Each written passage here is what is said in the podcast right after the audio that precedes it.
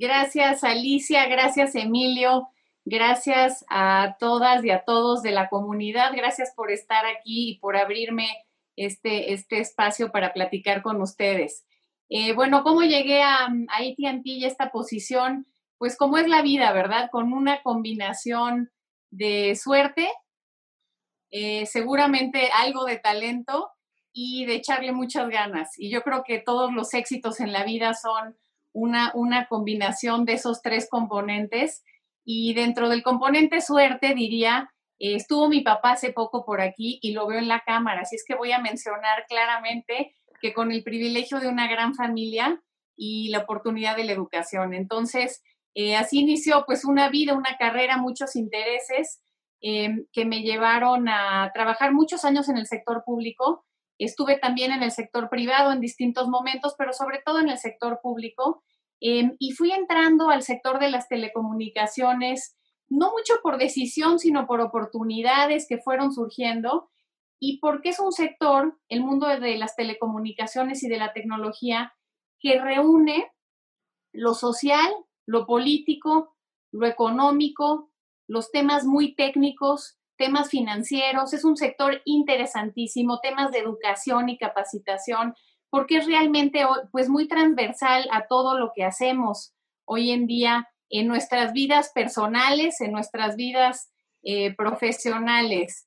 Y después de ese trayecto eh, me fui a la OCDE como embajadora de México a, París y después de estar ahí se acercó ATT y me hizo esta, esta oferta de venir a la empresa, primero como vicepresidenta y un poco más de un año después me nombraron eh, CEO interina, llevo cinco meses en esta posición y pues un privilegio porque es una, una empresa realmente fantástica en muchos sentidos es, es eh, increíble que a tu corta edad hayas pasado por todo el camino que nos has platicado. Y quiero preguntarte, tú estuviste en la parte de gobierno también muy enfocada en la parte de las reformas en las telecomunicaciones. O sea, México hoy está parado en un, en un mejor lugar en ese sentido y me gustaría que sobre ello nos platiques un poco. Claro que sí, Emilio. Mira, si esta pandemia nos hubiera agarrado hace cinco años, voy a hacer un pequeño comparativo de dónde estábamos y dónde estamos como país. Hoy, por supuesto, uno de los retos enormes son la cantidad de personas desconectadas. Al no tener acceso a la tecnología, eh, pues esto de que hacemos ahorita no sería posible, ¿verdad? No sería posible comunicarnos con nuestra familia, ni pedir algo que nos llevaran a la casa, ni, en fin, todo lo que hemos hecho eh, de información, eh, de contacto y comunicación con nuestros familiares, de noticias a través de la tecnología. Hoy tres de cada diez personas en nuestro país no tienen acceso a estas tecnologías. Hace cinco años, tres de cada diez tenían acceso a estas tecnologías. Entonces, se volteó realmente el, el porcentaje. Y esa diferencia es enorme en términos de la forma en la que un país se adapta y reacciona a una crisis sanitaria y económica como la que estamos viviendo. ¿Y por qué pasó esto? Pues porque empezó a haber competencia y al empezar a haber competencia, reglas un poquito más parejas, eh, la entrada de grandes empresas a, México, incluyendo ATT, y por lo tanto bajaron los precios 40% y a muchas más personas les alcanzó para contratar los, los servicios. Y cuando nos agarra esta crisis ahorita tan profunda, eh, estamos en un lugar muy retador, pero mucho mejor de como estábamos hace cinco años, cuando solo, cada, solo tres de cada diez mexicanos estaban conectados. Y, hablando un poquito de, esta, de este crecimiento, eh, digo, antes que nada quiero no dejar pasar que esta, esta cápsula de hoy, el, webinar de hoy, ha sido patrocinado por Mad, eh, Madfin, que es distribuidor de, de ustedes de ATT y ha tenido la posibilidad de venderle a mucha gente de la comunidad. Eh, ellos han estado muy cerca. ¿Cómo has notado tú en la época COVID esta, este desarrollo que ha habido en términos de tecnología? Del día uno vamos a pensar en marzo o, finales de febrero a hoy. ¿Qué ha pasado? ¿Hay más contrataciones? ¿Hay más demanda de servicio? ¿La gente está demandando eh, más líneas? ¿Qué está pasando? Bueno, hay una broma que circula ahí por los chats que es, ¿quién logró la transformación digital en tu empresa? ¿El CIO, un consultor externo o el COVID? Y en la mayor parte de las empresas mexicanas debo decir que está haciendo el COVID, porque muchos nos resistíamos, incluso las, las empresas más grandes, nos resistíamos realmente a tomar unas decisiones. Hablábamos hace rato, antes de iniciar el programa, de los call centers, por ejemplo. en ATT, una empresa de tecnología, teníamos un call center 100% presencial y ahorita tenemos un call center 99% virtual. ¿A qué vamos a llegar después de la pandemia? A un híbrido, donde tengamos quizás 60% en su casa, 40% en presencia física, reduciendo costos de rentas, este tiempo de traslado de las personas, etcétera, y haciendo mucho más eficiente esto y, dándole también, devolviéndole tiempo a las personas que en este, en este país, y ni se diga en la Ciudad de México, eh, pues en promedio se pasan dos, tres horas en, en los trayectos, ¿verdad? Entonces, ha habido realmente una transformación en los usos para las personas. Esto no, lo hubiera, no hubiera sido posible como se hace ahorita, me imagino, Emilio. No sé cómo lo hacían antes de la pandemia, pero seguramente cambió y ha cambiado para todos los grupos de edad, que también es bien, bien importante. En general, las personas mayores ya no se acercaban tanto a la tecnología y ahorita hemos tenido un cambio clarísimo donde no nos queda de otra, ¿verdad? Para, para seguir conectados. Entonces, una transformación profunda de, de personas de organizaciones em, y, pues y del país. Ahora, yo no me puedo imaginar, por ejemplo, digo, no lo sé, porque a lo mejor saldremos a la calle corriendo, ¿no? Pero yo no me puedo imaginar una conferencia en la que me siente nuevamente a escuchar una conferencia de negocios eh, en, un, en, un, formato que no sea digital. O sea, habrá un formato híbrido o habrá un formato puramente digital del mundo de las eh, conferencias, por ejemplo, y ese es un gran cambio. Pero tratando de hablar un poco más de los temas que son nuevos para todos nosotros, yo no entiendo muy bien, a lo mejor el público debe tener dudas muy similares, que nos expliques qué es este tema del 5G. ¿Qué es 5G? Entiendo que en México todavía no lo tenemos, pero oriéntanos un poco con todo lo que tú conoces, qué, qué es y cómo nos podría funcionar. Claro que sí. Bueno, todos los gremios tienen sus terminajos, ¿verdad? Este, y cuando un doctor o un, contador quiere que no entendamos, no entendemos, pero la verdad es que no es tan complicado. Básicamente es un número y la G es de generación. Entonces, se acordarán del 2G, que era pura voz, puras llamadas. Después vino el 3G, empezamos a poder tener datos, o sea, a mandar mensajes por WhatsApp y a poder tener internet. Luego vino el, el 4G, la cuarta generación, eh, y, hacíamos llamadas de voz y también datos, pero ya con mucha más velocidad, ya podíamos mandar imágenes, videos, ¿no? Todo lo que hacemos ahorita este, en, los chats y todo esto pasa muy rápido. Antes era le picabas y te ibas a hacer otra cosa y luego volvías, ¿no? Con 4G mucho más rápido. Y viene 5G, es decir, la quinta generación. Y la quinta generación tiene una velocidad de navegación, una velocidad para mandar y recibir información muchísimas veces más grande, entre 10 y 20 veces más grande que la velocidad en 4G. Y tiene un par de cosas distintas, no solo, no solo es más rápida, sino un par de cosas distintas. Puede conectar muchos más dispositivos una misma antena. Y esto es bien importante porque conforme empezamos a conectar cosas, automóviles, ropa, eh, los lentes, ¿dónde los dejé? Pues vamos a saber por qué van a estar conectados, en fin, todo tipo de electrodomésticos, todo tipo de cosas. Necesitamos que muchos más dispositivos se puedan conectar una misma antena y eso lo permite el 5G. Y la más importante de estos tres cambios, el tercero, es la latencia. Y la latencia lo que quiere decir es el tiempo que se toma un dispositivo, un, eh, uno de estos, de estos teléfonos conectado a una red, para poderse comunicar con otro. Cuando este tiempo se reduce, ¿qué es lo que pasa? Que cambia radicalmente el tipo de cosas que podemos hacer. ¿Se acuerdan cuando hablábamos por teléfono y decíamos algo y nos interrumpíamos?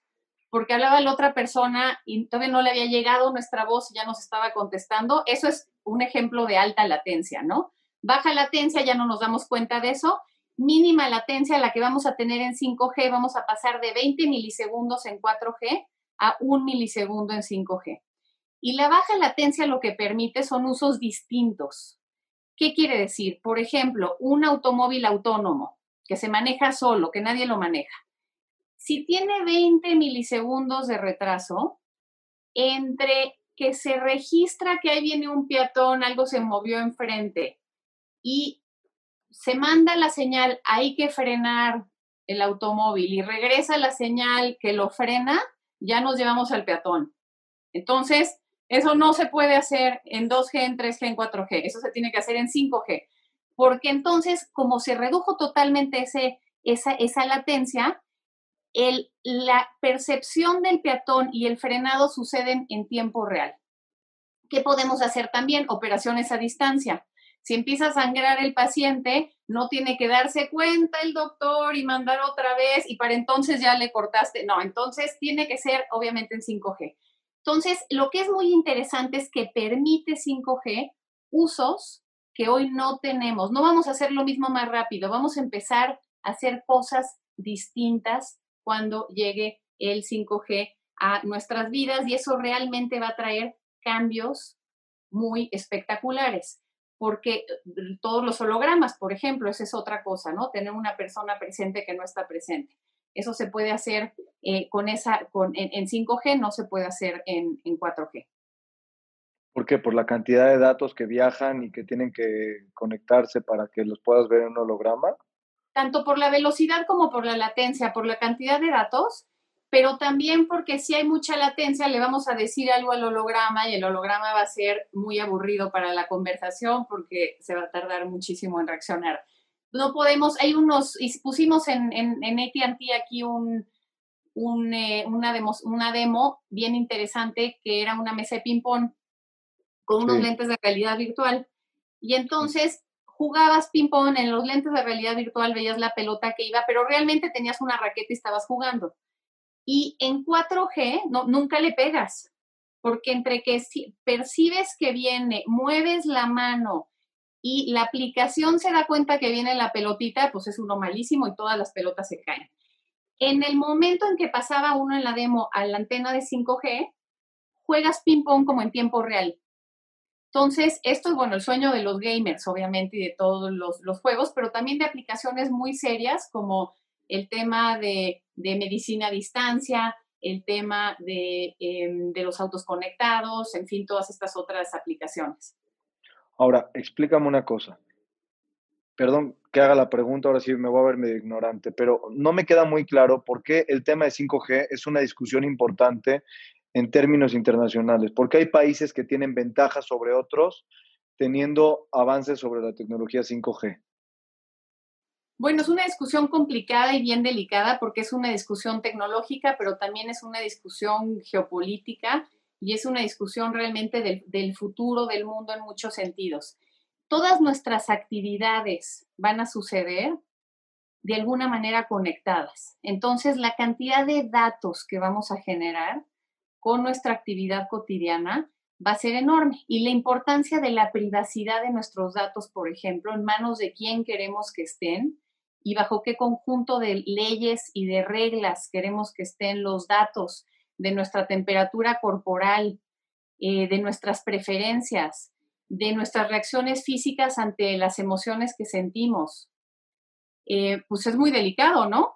Entonces, es una oportunidad enorme de desarrollo económico, es una oportunidad enorme de nuevos modelos de negocios basados en datos eh, es realmente una transformación, una revolución, la cual, por eso dicen la cuarta revolución, aquí no vamos a hablar de política, entonces no es la 4T, sino es la 4R, es la cuarta revolución industrial, eh, por eso es realmente una revolución, porque, porque cambia radicalmente la forma en la que vivimos por la existencia de una nueva tecnología. Entonces, no es para menos, porque toda la actividad económica, ahorita decimos el e-commerce, toda la actividad económica va a suceder de alguna manera conectada. Y toda nuestra vida personal, familiar, también lo va a hacer. Entonces, en mi opinión, no hay que tenerle miedo, hay que meterse, hay que entenderlo, hay que hacer que suceda bien, que suceda eh, en un esquema de derechos, en un esquema de leyes, que suceda en un esquema de, de crecimiento económico y de productividad para las personas, las familias y las empresas. Basado en eso, yo quisiera pensar que el público que a lo mejor no va a ir a poner antenas o a montar una, empresa telefónica, ¿cómo se puede ver beneficiado en los negocios el entendimiento y el uso de esta nueva tecnología? ¿Cómo, ¿Cómo se te ocurre o qué tipo de consejo le darías a, empresarios medianos que pudieran hacer uso de lo que va a venir o qué debería estar preparándose para hacer? Mira, más que nada es de prepararse y ahorita este, es, una, es, es primero una realidad que va a llegar poco a poco a nuestras vidas. Bueno, para la velocidad de los cambios que suceden hoy en día va a estar aquí en cinco minutos, pero lo primero todavía no está aquí. Entonces, lo primero es prepararse. ¿Y cómo nos preparamos? Nos preparamos con las tecnologías básicas que son útiles y pensamos en los negocios primero. Para los negocios, ¿qué hace mi negocio donde realmente la tecnología se vuelve eficiente? No hay nada peor que comprar tecnología que no necesitábamos, ¿verdad? Entonces, ¿qué hacemos? ¿Cuáles son los procesos de mi negocio que pueden ser mucho más eficientes en términos de comunicación? Por ejemplo, rastreo de activos se hace muchísimo ya, de Internet de las Cosas es lo que más se hace, ¿no? Si estamos moviendo bienes valiosos en el país, pues es importante saber dónde están, que no, si no nos roben el camión y si nos lo roban, que nos enteremos, que no abran la caja del contenedor y si la abren, que nos enteremos. Entonces, todo el tema de rastreo de activos, por ejemplo, es algo ya maduro, eh, que es muy importante para muchas empresas y más con un, en un país con los, con los retos de seguridad em, que tenemos. Em, el tema de sensores. Eh, no tiene que ser muy sofisticado, sensores pequeños que nos avisan si la máquina de los aires acondicionados se va a descomponer antes de que se descomponga. Y entonces manda uno al técnico a arreglarla con tiempo y de manera planeada y reduce uno la cantidad de personas y de recursos dedicados al mantenimiento del sistema de aire acondicionado, por ejemplo, ¿no? Entonces, los sensores industriales tienen muchísimas eh, aplicaciones muy, muy concretas y muy útiles. Bueno, la videoconferencia, esto que estamos haciendo, pues es elemental para cada vez más tipos de, eh, negocios. Eh, la posibilidad de hablarse remotamente, simplemente la posibilidad de estar todos conectados con mensajeros, con entonces qué planes de datos necesitamos, qué dispositivos. Yo creo que esa apertura esto, entender las tecnologías más básicas, irlas metiendo en los procesos que hacemos, cómo, cómo mejoramos lo que hacemos no pensando en algo que está muy lejos, sino en lo que ya existe. Y luego las habilidades, la, capacitación, como siempre con las tecnologías, pues le sirven al que lo sabe usar. Em, y entonces, aquí seguramente ha habido, sin darnos mucho cuenta, una curva de capacitación muy clara en la comunidad en los últimos cinco meses. Probablemente muchos aquí no sabían que existía el Zoom, y decían eso, cosa de que yo no voy a saber y no sé dónde le pican. Hoy aquí está todo el mundo, ¿no? Y aprendimos. Entonces, estamos ya metidos en esta ola eh, de manera constante. Creo que es apertura, disciplina y pensar desde la realidad de nuestro negocio qué es lo que realmente necesitamos hacer más eficiente y ahí es donde están las oportunidades. Si, conectamos este tema con el Internet de las Cosas, que es, eh, lo voy a reducir en una cosa que le llaman IoT, eh, ¿Cómo vamos a tener, cómo va a ser la vida? ¿Cómo, ¿Cómo nos puedes platicar lo que tú ya visualizas desde tu perspectiva de qué vas a ver en los próximos cinco años, por ejemplo? ¿Qué cosas deberán de ir pasando respecto a los productos que usamos en el día a día? Y hay muchos que usamos. Por ejemplo, todos los medicamentos que necesitan cadena fría. Em, en las cadenas frías, los que tienen que ir en frío, porque si les da el calor se echan a perder, ¿no? Los biológicos, que son todos los nuevos medicamentos, por ejemplo eh, en esas cadenas frías son cadenas frías de Internet de las Cosas. Están, están conectadas las hieleras para dar un aviso cuando la temperatura varía en un rango en el que debe de encontrarse y entonces nos enteramos si se echa a perder el medicamento y no consumimos un medicamento que no funciona. Eso ya es algo muy, seguramente aquí, en esta conversación hay personas que ya consumen medicamentos que así es como les llegan, eh, un poco lo sepan o no, todo el tema de, las cosas que compramos. Vienen en, trailers eh, conectados con sensores eh, que permiten informarnos de su momento de llegada, etcétera, ¿no? Eh, y todas las cosas también, pues que desde el Uber, los temas de transporte, ahora algo que ha subido enormemente es este, en, la pandemia, son los usos de pedir comida a la casa por ejemplo, ¿no? Estoy, bueno, vamos en la calle y ahí van todas las bicis y todo esto, pues están conectados, ¿no? Em, y en el teléfono o en la bici, o es lo mismo, al final es una SIM que está, tiene geolocalización y pues que nos va diciendo dónde, eh, dónde se encuentra la, la persona o la cosa. Ok, ahora, si pensamos en el impacto que va a tener esto en la vida de las personas, digo, desde tu perspectiva, ¿eso va a hacer que tengamos una vida más fácil? O sea, ¿la tecnología nos viene a facilitar claramente la vida? ¿O sientes que realmente estamos en esta vida virtual complicándonos la vida a los seres humanos? Y es una pregunta más filosófica. Es una gran pregunta, porque es una pregunta de seres humanos eh, que habitamos este planeta más allá del tema de actividad económica donde la tecnología tiene un impacto bastante positivo. Em, yo te diría que pensemos hacia el pasado y que tengamos fe en ese sentido. Eh, cuando vinieron las revoluciones em, tecnológicas del pasado, la, la, mecánica que nos trajo la revolución industrial, la era de las máquinas, fin del mundo, empezó la, empezó la contaminación, este, las personas sustituidas por la máquina, todo esto, bueno, pues la esperanza de vida era de 30 años.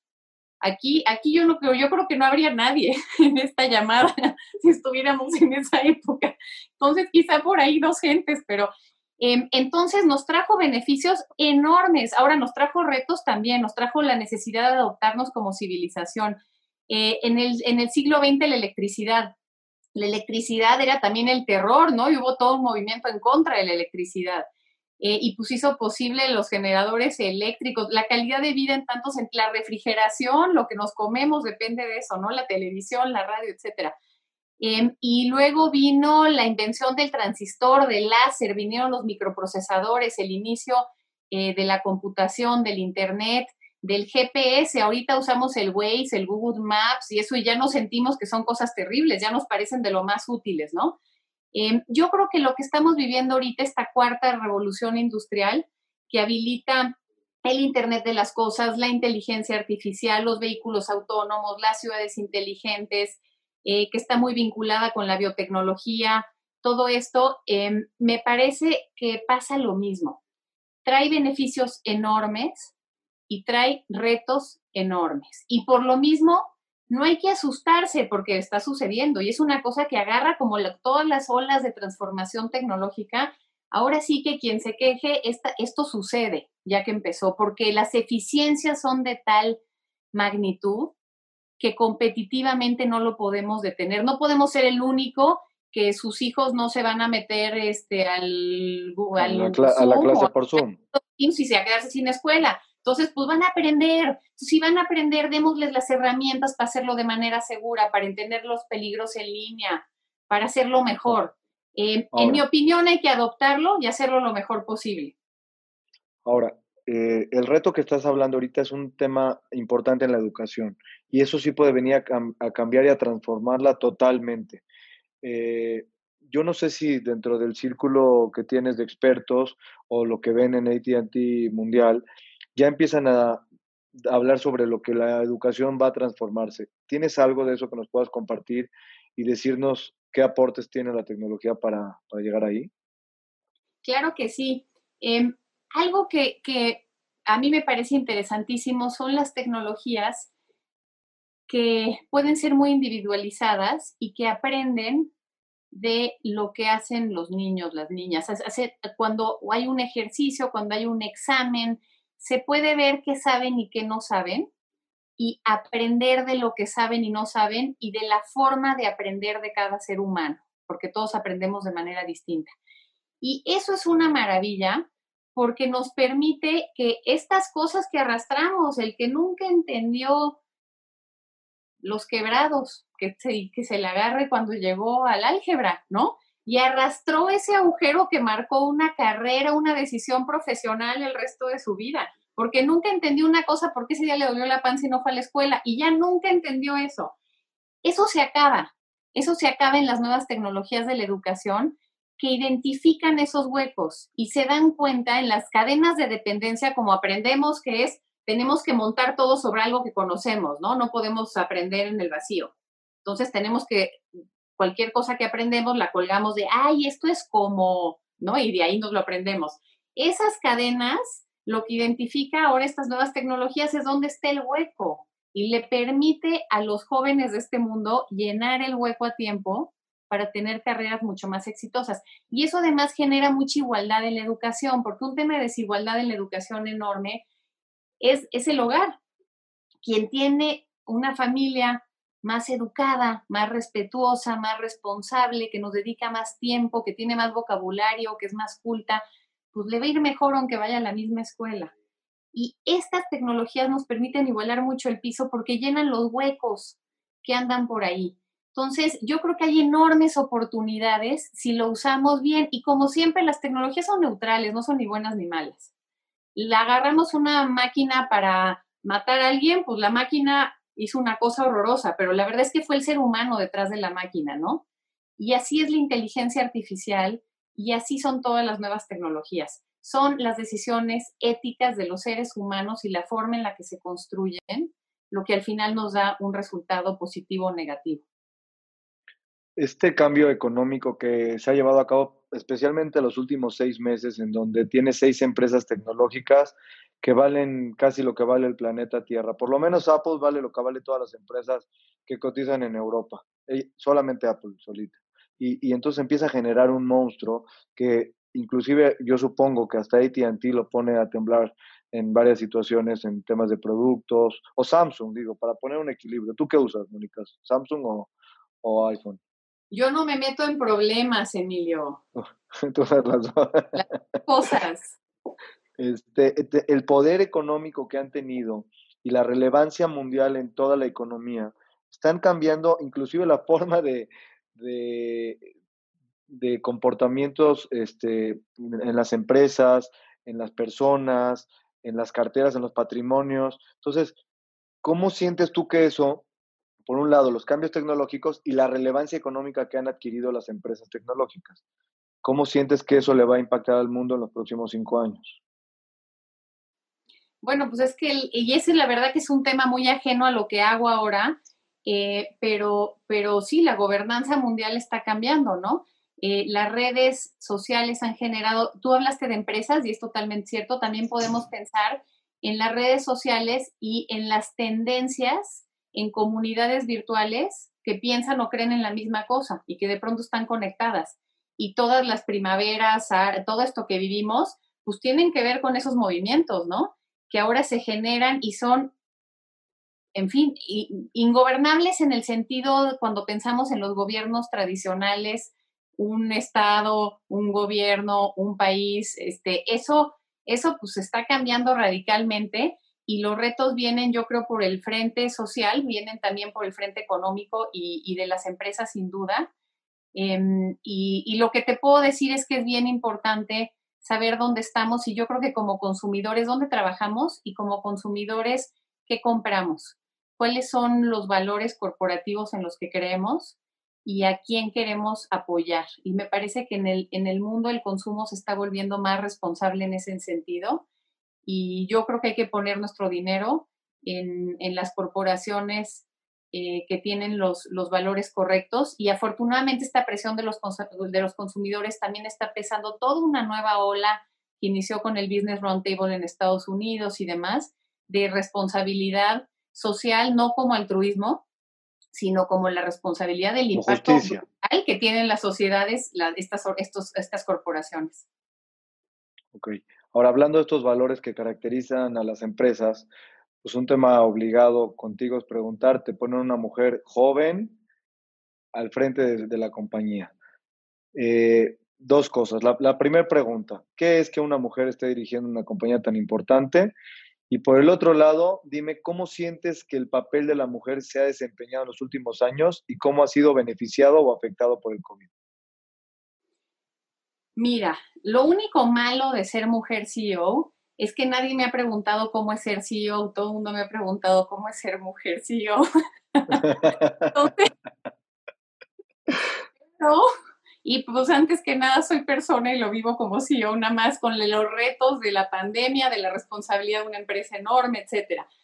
Em, pero te voy a decir que sí es un tema, este, es, es un tema interesante y particularmente en una organización como ATT. Em, primero, si me permites, hablo de México, un tema importante de las mujeres en México y después, y después de la empresa. En la parte de, en, México, el el trabajo de las mujeres ya es la norma. A veces en ciertas élites, élites sociales, élites económicas, pensamos las mujeres que trabajan. Y eso es una discusión del 1%. El otro 99% no tiene esa conversación, se levanta a ganar el pan de todos los días, mamá y papá, y el, más de la tercera parte de los hogares en México tienen una mujer eh, jefa de familia sola.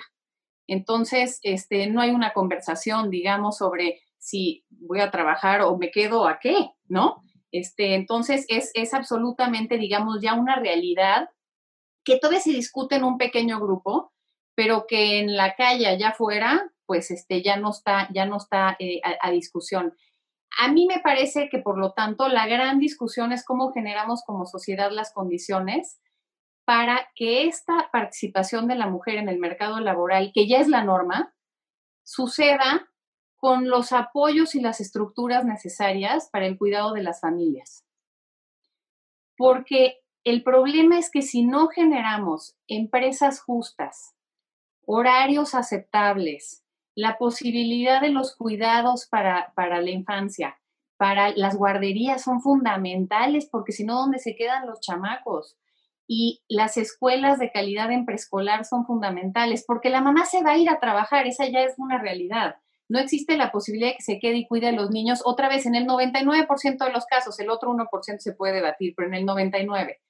Entonces, ¿cómo generamos las condiciones para que nuestra infancia crezca con los cuidados necesarios y para que las mujeres en el ambiente laboral encuentren respeto, trato digno, remuneración justa por eh, su trabajo.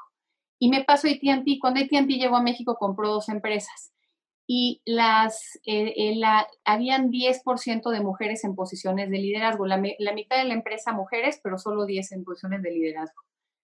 Cuatro años después, 36% de mujeres en posiciones de liderazgo. mismo sector, misma industria, mismo todo, ¿no?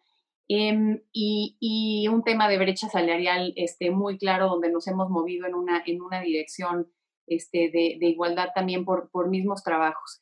Y creo que eso a mí me enorgullece enormemente y creo que es un diferenciador claro en una empresa que genera las condiciones para que hombres y mujeres podamos trabajar con respeto, con dignidad, en un ambiente de diversidad, de igualdad y con la conciencia de que hay familias de que hay familias y de que todas las personas tenemos el derecho a tener una vida plena en lo profesional, pero también en lo personal. Y también los papás tienen derecho a ser papás y a tener fines de semana y a estar con sus hijos. Y eso, y a tener sus prácticas sociales, culturales, religiosas, en fin, a tener una vida personal. Y esa es una enseñanza para mí enorme que me ha dado esta empresa, este, que en el gobierno no es tema fácil, ¿verdad? Este, ahí sí me la rifé un poco más, pero aquí este, es, es una, gran, una gran empresa para, para ser mujer y para ser orgullosísima líder de, de, este, de esta gran organización eh, de más de 18 mil personas.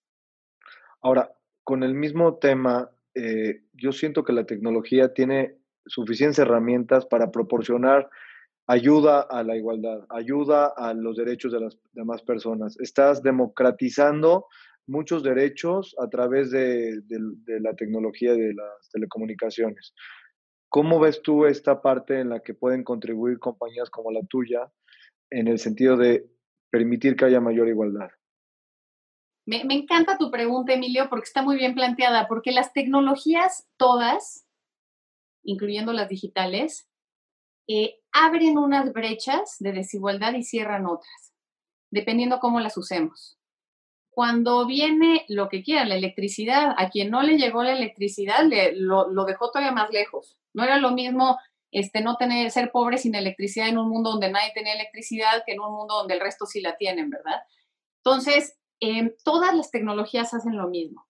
Y el punto es cómo le hacemos para ir cerrando esos espacios y para que no solamente en el acceso, ¿no? En tener electricidad o en tener acceso a Internet, por ejemplo, sino que cuando ya estamos en, Internet, además las condiciones de nuestra convivencia eh, en línea sean las correctas. Em, y ahí hay muchísimo por hacer.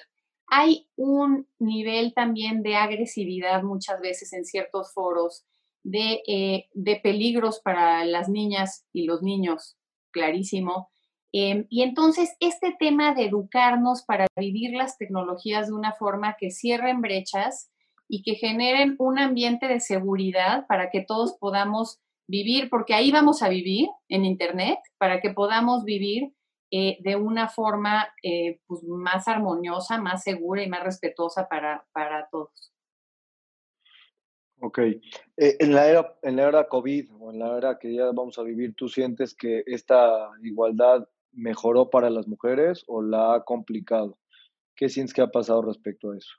Bueno, hay datos y la ha complicado, ¿no? Este, y la ha complicado mucho. Creo que tiene que ver con em, un par de cuestiones. Una es el trabajo, el trabajo em, del hogar. Eh, lo que es muy pesado para las mujeres mexicanas, para las mujeres en muchos países, em, es que se multiplicó el trabajo afuera para traer un ingreso a la familia, pero se mantuvo la misma distribución del trabajo en el hogar.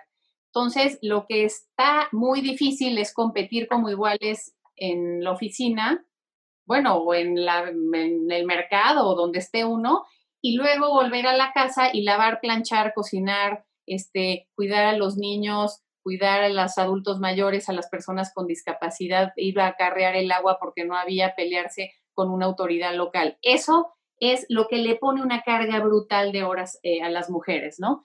Em, y eso en la pandemia empeoró mucho el cuidado de los, de los niños está claramente más sobre las mujeres y entonces las mujeres están en muchos casos perdiendo los empleos o teniendo una gran dificultad para trabajar, pues porque tres chamacos que tienen que, y hay que ponerles, y eso sí es uno privilegiado de tener acceso a las tecnologías para que puedan al menos ver los contenidos de la clase y tener un libro y medio pastorear a los niños, pero además hay que estar este, trabajando y además hay que hacer todas las labores del hogar y además en medio de una recesión económica. Y esto además ha incrementado, y también está en los números, ha incrementado mucho la violencia doméstica, porque mm, eh, las personas, tanto hombres como mujeres, están en un enorme estrés económico y en un enorme estrés por su salud. Y al estar encerrados en un mismo espacio, sin la válvula de escape de la salida, con los niños en casa que además no se van y uno no se va a la oficina, en presencia de una persona violenta en el hogar, pues eso es, y es terrible para una generación em, de, niños eh, que están creciendo en un ambientes eh, con, un pico muy claro de, violencia doméstica. Moviéndonos a un tema eh, directamente del negocio, lo que al empresario mediano o pequeño le interesa respecto a las tecnologías. ¿Cuáles son las tres cosas que tú dirías que hoy una empresa mediana no se puede permitir de no tener tecnología? ¿Qué cosas tendría que tener forzosamente ya implementadas o en proceso de tenerlas funcionando con todos los cambios tecnológicos que hoy se han presentado? Digo, hay unas generales y luego hay unas que donde depende el sector, por supuesto, ¿no? Y la actividad económica. Eh, unas generales ahora es la video, la video, esto, la videoconferencia, ¿no? Em, la capacidad de tener videoconferencias no es lo mismo que el audio. Nadie puede trabajar 10 horas a distancia oyendo una voz. De por sí nos distraemos así, nos cansamos en la pantalla, ni se diga. Entonces, eso es fundamental, me parece. Este, em, eh, la otra, bueno, pues creo que ya ni hay que mencionarla, pero la primera es esta, ¿no?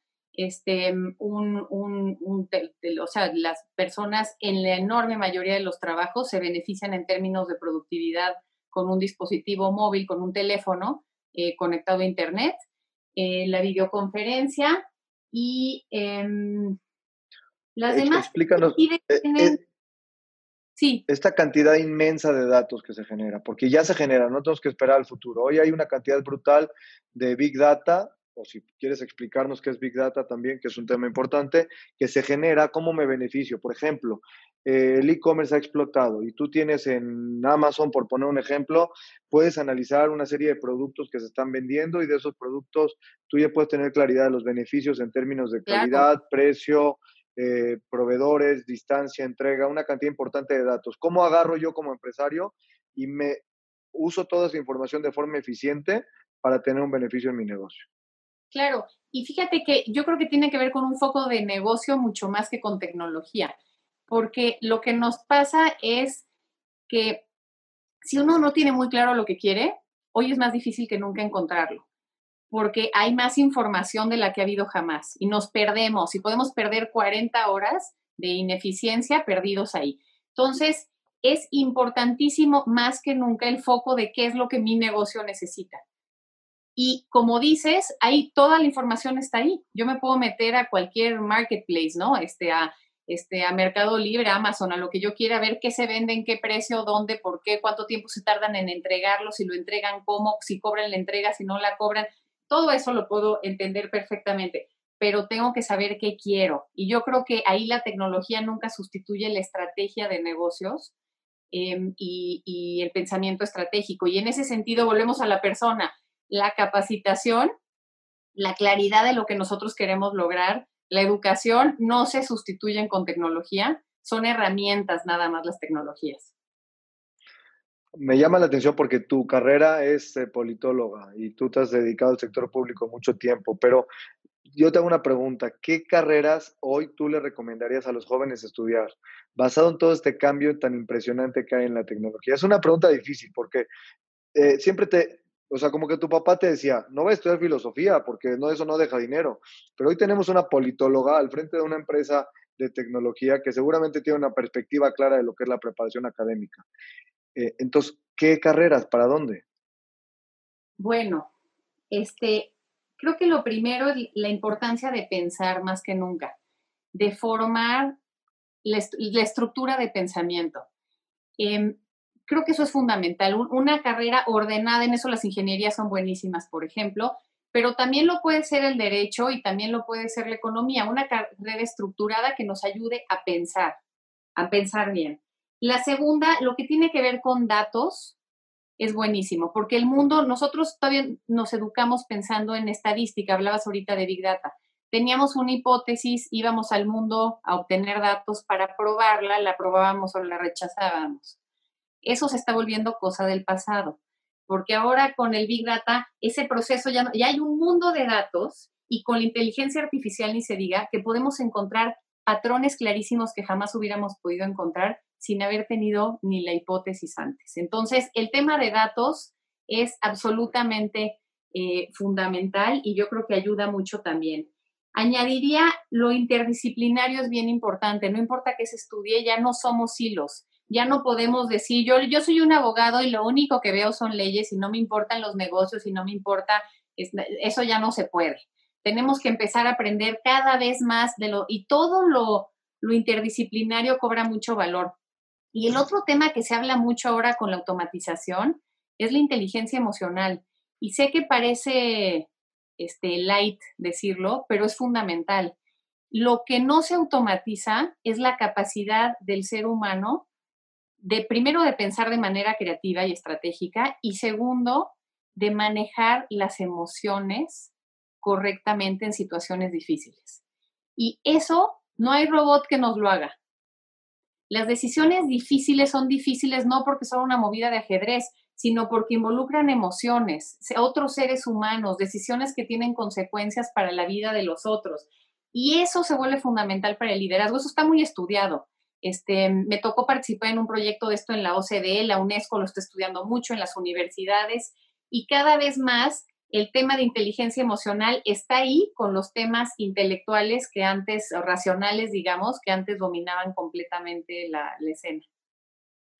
Yo no sé si estés familiarizada con la estadística, pero se calcula que el 65% de las carreras que se van a necesitar en los próximos 10 años no existe ni siquiera en las universidades. Entonces, hablando de la transformación de la educación con la tecnología que hemos hablado antes y con este factor que estamos hablando de perder eh, o, no tener más bien estas eh, carreras que se van a necesitar, necesitaríamos tener como back to basics, ¿no?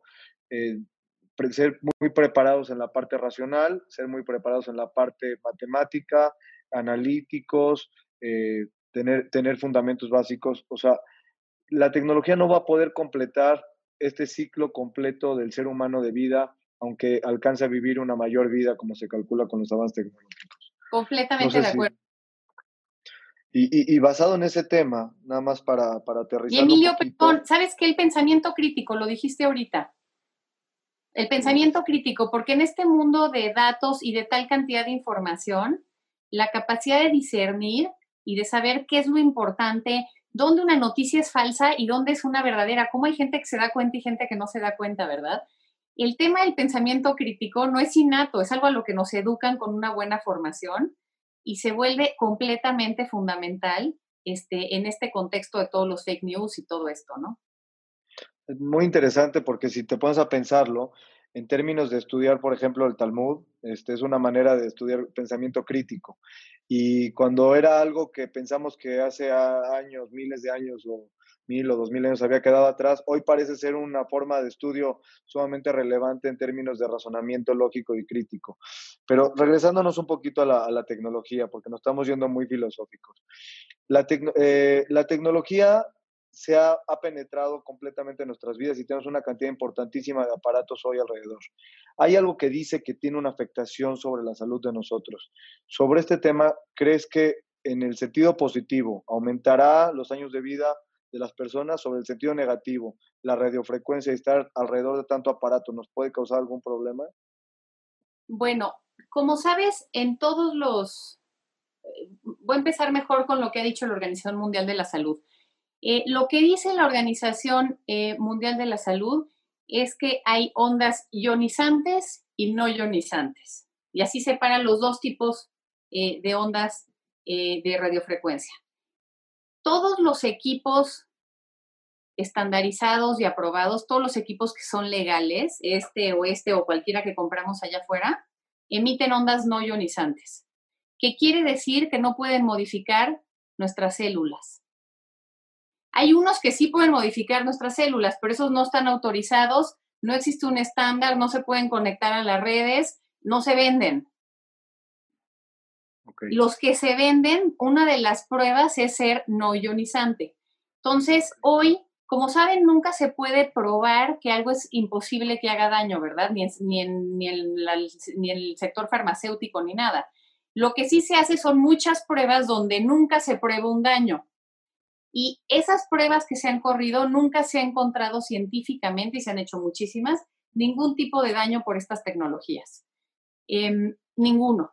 Entonces, en ese sentido, eso pues no se ha probado, no ha existido hasta el momento, etcétera. Lo que creo que no es bueno, yo digo, es el calor de los equipos. Entonces, me parece que por eso tampoco creo que es muy, muy probado no. En mi experiencia personal, las ondas no importan, pero a mí, en mi experiencia personal, me gustan los audífonos, por ejemplo, para no tener un teléfono junto a la cabeza todo el día, eso cada quien lo decide. Pero no hacen daño en términos de modificar nuestras células. Ahora, en lo positivo, ¿nos ayudan a mejorar nuestra salud? Pues sí, porque todo este tema de, eh, de mm, la posibilidad desde las pruebas que hacemos y la forma en la que nos mandan los resultados, etcétera. Lo digital acelera todo esto brutalmente.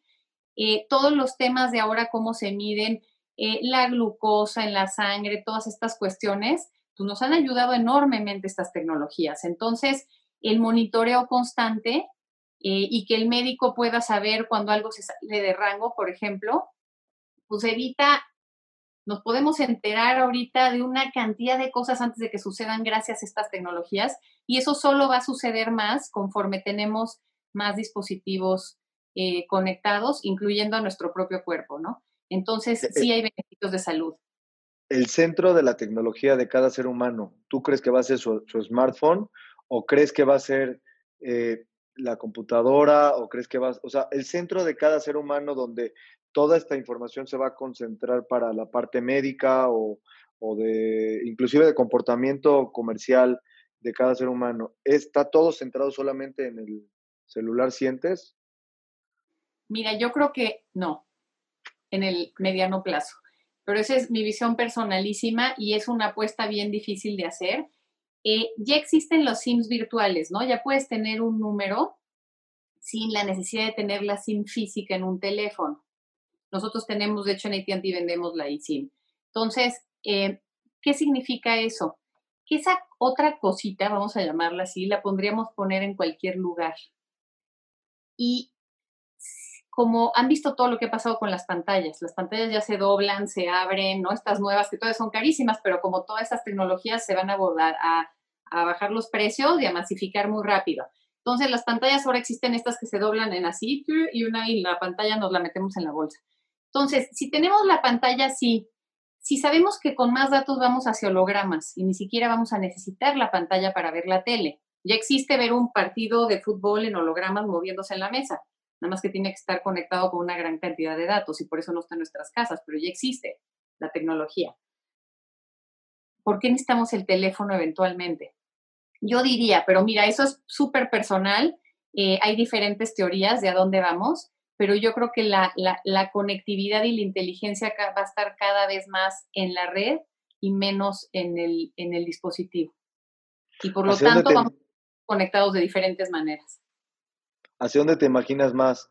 ¿Que nos movamos hacia Black Mirror, hacia esta parte de tecnología este, contaminante de alguna manera, o hacia una parte que la tecnología contribuye al beneficio y desarrollo de los seres humanos? Yo creo que la contribución depende de qué pensamos del ser humano, ¿verdad? Y de la civilización. Yo creo que, este, en fin, si lo pensamos desde la fe de cómo los seres humanos nos hemos reconvertido tantas veces y cómo con todos nuestros problemas no ha habido un mejor momento para vivir en el mundo que ahora. Si hubiéramos nacido en cualquier otra época de la vida, habían más enfermedades, más muertes horrorosas, más este, menor esperanza de vida, todo lo demás, em, este, esclavitud, en fin, ¿no? Todo tipo de horrores. Entonces, hoy tenemos horrores, sí, pero pues vamos mejor y los datos nos lo muestran. Entonces, si pensamos eso, yo creo que va a ganar un lado donde la tecnología nos dé mucho y ya nos está dando. Vean la posibilidad de vernos aquí hoy. Em, esto es una maravilla, una pandemia sin esto, eh, lo hubiéramos vivido como se vivían antes, una cosa horrorosa de desconexión, de soledad, de miedo, cada quien encerrado en su casa sin saber qué pasa allá afuera, ¿no? Sobre temas de ciberseguridad, es es algo a lo que el ser humano típico tiene que estar preocupado o es un tema más de las empresas de tener ciertos niveles de, cuidado respecto a la ciberseguridad? Pues es de, es de tener cuidado. No dejaríamos nuestra, mm, nuestra cartera en la banqueta. Tampoco hay que hacer lo mismo con eh, la contraseña de nuestra aplicación de banco, porque es lo mismo que dejar la cartera en la banqueta. Entonces, eh, digamos, si cuidamos dónde es nuestra, nuestra identidad y nuestros valores eh, físicos, hay que cuidar los digitales también, hay que tener cuidado con nuestras contraseñas, cambiarlas periódicamente, eh, si, si, no nos las acordamos, guardarlas en un lugar muy seguro donde alguien más no tenga acceso. Entonces, en lo personal, yo diría, más que de preocuparse, sí es de tener ciertos cuidados básicos para evitar los fraudes como, como evitamos que nos roben la cartera porque no la dejamos en el baño del restaurante, pues es exactamente lo mismo. Entonces, yo creo que ahí hay que tener cuidado sin duda. Y como empresas es un tema este, muy, muy importante. Nos cuidamos como empresas de que no nos asalten. Em, una persona armada y que nos robe y ponemos cosas de seguridad en el espacio físico, tenemos que hacer lo mismo en lo digital. Eh, es igual de valioso todo lo que estamos moviendo a lo digital. Y mientras el valor se mueve a lo digital, pues lo bueno va con eso, pero también los pillos van con eso, ¿verdad? Entonces, este, es, la verdad que se en el mundo físico. Se empiezan a sofisticar. Estoy llegando a las últimas preguntas, Mónica. Eh, nos hemos imaginado que, era, que iba a ser un mundo en el que los robots iban a agarrar nuestros puestos de trabajo y nos damos cuenta que empiezan a hacer que empiezan a haber cambios en el mundo, que se pierden los empleos, pero no por los robots, por un virus de este tamaño que ni siquiera lo podemos ver. O sea, hay un cambio importante. La tecnología está tomando puestos de las personas. ¿Tú crees que existen nuevos puestos de trabajo o simplemente la tecnología está quitando personas de, de las áreas económicas? Yo regresaría a las otras revoluciones industriales y al hecho de que esta discusión se ha tenido en todas ellas en todas las revoluciones tecnológicas se ha dicho, eh, ya se acabó el empleo, ya se acabó, ¿no? Y, cada vez nos hemos reconvertido eh, y hemos encontrado una forma de agregar productividad, innovación, creatividad, ideas, emociones a lo que nos da una nueva tecnología. Y yo creo que lo estamos volviendo a hacer en esta, en esta nueva ola. Ahora, como personas, como familias, como comunidad, hay que ser competitivos por supuesto. Y la competencia, lo que sí te da el, mundo digital es que la competencia es cada vez más global. Entonces, yo creo que hay un tema de educación y de capacitación muy claro para asegurarse de ser competitivos en, en el mundo global. Si tuvieras que dar ahorita tres consejos importantes a la gente que no, no, no particularmente de tecnología, pero con toda esta situación económica que se viene, hay muchos empresarios que quizás están preocupados o tienen sus negocios aún cerrados o, o son negocios de la era del semáforo verde, vamos a llamarlo así. Este, ¿Qué cosas les dirías a todos para salir adelante lo más rápido posible y de la mejor manera? Qué buenas preguntas. Este, una cash, ¿no? Liquidez hay que aguantar porque esto está durando muchísimo. Entonces, este, no es momento para quedarse sin, sin liquidez y creo que ahí hay un tema clarísimo, independientemente del tamaño del negocio. Eh, la segunda, costos. Em, como se nos cayeron los ingresos a la enorme mayoría de las industrias, no a todas, pero sí a la enorme mayoría de, las industrias y las empresas, eh, son tiempos de ajustar costos. Entonces, eh, no son tiempos evidentemente de lujos ni de ineficiencias, eh, y hay que ajustar costos para responder a las caídas de los ingresos. Em, y quizá el tercero es pensar de manera innovadora a futuro, no quedarse nada más en recortar y deprimirse, sino también hacer las acciones duras que hay que tomar ahorita en cuanto a liquidez y costos, pero viendo hacia el futuro cómo vamos a salir de esto también con las nuevas oportunidades. Vamos a salir de esto, y vamos a salir de esto en una sociedad que sabe hacer un mundo de cosas que antes no sabía hacer. Entonces también hay enormes oportunidades y hay que tener una parte del tiempo en cómo aprieto costos, liquidez y otra parte del tiempo en cómo voy a ganar en el mercado saliendo de esto, cómo me preparo para ese crecimiento.